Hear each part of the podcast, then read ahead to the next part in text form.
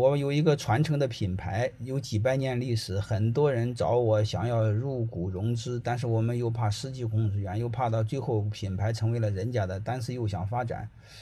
如果接受人家的，他们资金肯定会大到稀释股权，也会来管理我们运营。这个是有难度的，就是我们太多的老品牌做着了给做事，就是我们或者是我们的家族后代没有运营能力，我们只有一个空品牌，好吧，这是很有难度的。正常情况下，你家族有一个品牌。刚才我说的，你建立好公司的传承体系，你家族做好监督，让社会上的能人帮你打理，然后你家族拥有控制权，这是最好的。就像晋商，包括河北那个大吴，这方面做的都非常好，好吧？这是最理想化。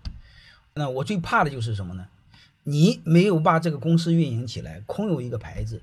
你只要运行不起来，你让你的儿儿子后代在做，这个就非常困难。所以这个时候，基本上你想光空有一个品牌，想控制这家企业，本质上很难，别人也不会让你干，好吧？这是第一点。